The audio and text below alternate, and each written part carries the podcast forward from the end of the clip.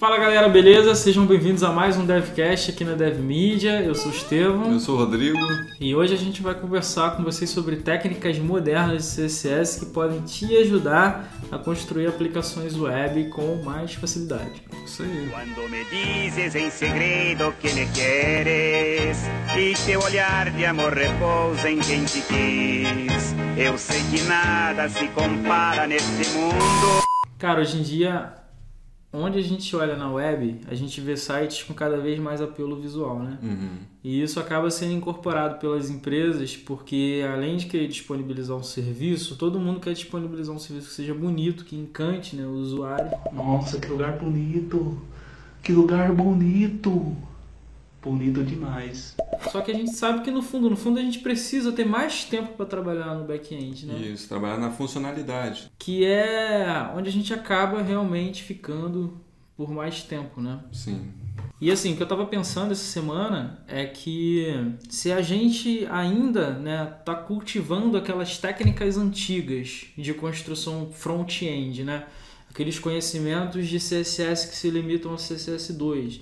A gente não está tendo contato com coisas mais modernas, facilidades né, que o CSS tem incorporado à linguagem, a gente pode estar tá tendo muito mais trabalho para construir esse front-end e, como consequência, tendo menos tempo para se concentrar nas funcionalidades da aplicação. Entendi. Então, o CSS3 ele trouxe algumas propriedades que vão ajudar a gente a facilitar esse trabalho, né? Então, para responder essa sua pergunta, eu vou usar um exemplo que é muito comum em aplicações web, que é a apresentação de conteúdo colunado. Né? Uhum.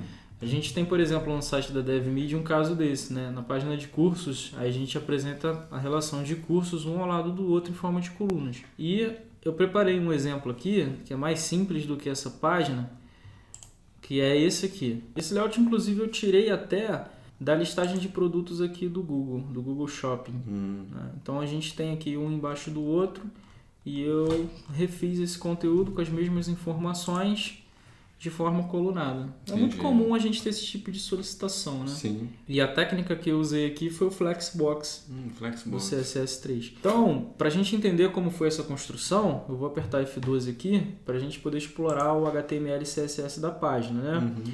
Então, basicamente o que a gente tem aqui é um container e para esse container eu apliquei o display flex, que é a primeira Hum. coisa que a gente faz quando a gente vai utilizar o Flexbox, né?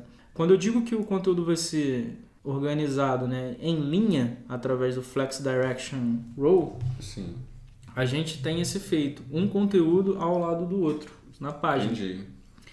E com o Flex Wrap, eu digo que quando chegar aqui no final do container, ele vai quebrar para baixo, para a Uhum. próxima linha, né, os itens que não couberam nesse, nesse espaço, que é o Uhum. que a gente vê aqui.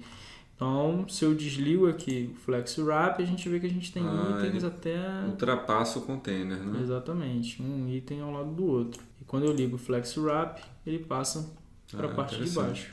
E fazer isso com CSS mais antigo, né, vamos dizer assim, Seria bem mais trabalhoso. talvez a gente tivesse até que envolver um pouco de JavaScript aqui na construção dessa página. Talvez para poder adaptar, né? Isso, para poder calcular aqui Isso. a largura, né? Uhum. Era muito comum antigamente que a gente calculasse a largura do elemento com Já JavaScript. tive que fazer muito isso. E isso acabava tomando um tempo muito grande do desenvolvedor, né? Uhum. Quer dizer, tirando o foco do desenvolvedor da funcionalidade da aplicação. E você tinha que se preocupar em programar uma, uma funcionalidade para o front-end. pro né? front-end.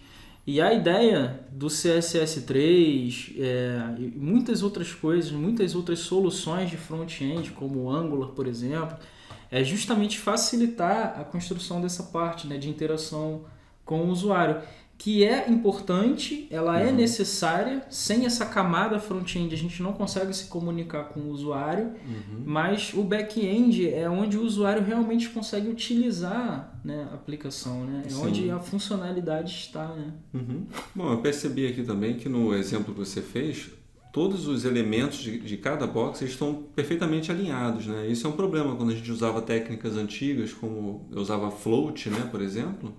É, era muito comum você ter um desalinhamento entre os elementos, né? O Flex ele vai resolver isso para a gente de uma forma super simples. A gente vai dizer, utilizando o valor 1 para Flex Grow e Flex Shrink, que todos os itens eles vão se expandir e encolher uniformemente. Hum, Então você vê que esse título aqui, ele se expandiu da mesma forma como os outros, né? independente de um ter mais texto ou não que o outro. ah, legal. Então, com uma propriedade só, a gente resolveu esse problema.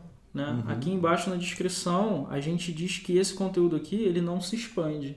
E a cereja do bolo aqui, né, é Uhum. que o Flex ele já, ele já é preparado para funcionar é, no mobile. Então, se eu habilitar aqui a visualização responsiva, é, eu criei aqui um breakpoint, né, um- uma media query. Basicamente, aqui o que acontece é quando eu chegar na dimensão, né, na largura de, de viewport, que é essa área aqui onde a gente está vendo o site, de 768 pixels, ele vai habilitar essa propriedade aqui no container, Uhum. que é o Flex Direction Column.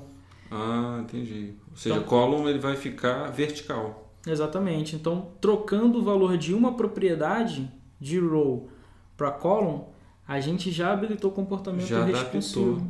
Sem a necessidade de adição assim, de nenhum framework, como Bootstrap e Uhum. tal, com, com CSS super simples aqui que a gente conseguiu é, fazer na mão, né? Então, beleza. O que a gente pode concluir aqui é o apelo visual tem aumentado, as Uhum. interfaces têm ficado cada vez mais complicadas, Sim. mas elas não precisam ser complicadas para se construir, né? Porque novas tecnologias vêm surgindo para facilitar essa construção. Uhum. E do ponto de vista do desenvolvedor, que precisa de tempo livre para pensar nas soluções para aplicação em termos de código e funcionalidade, é super interessante estar antenado com essas novidades, né? Uhum. Para facilitar o seu próprio trabalho. Sim, com certeza. Beleza, então a gente fica por aqui com esse DevCast e até o próximo aqui na DevMedia. Até. O que que é pra falar mesmo? E só lembrando. E É só pedir lembrando, like e pessoal, comentário. Deixa like, deixa like, comentário. Comenta. E só lembrando, pessoal, deixa aí o seu comentário, o seu like, se você curtiu o conteúdo. E eu e o Estevam, a gente vai estar aqui ligado, respondendo suas perguntas e comentários, né? Isso aí, até o próximo DevCast aqui na DevMedia. Até lá.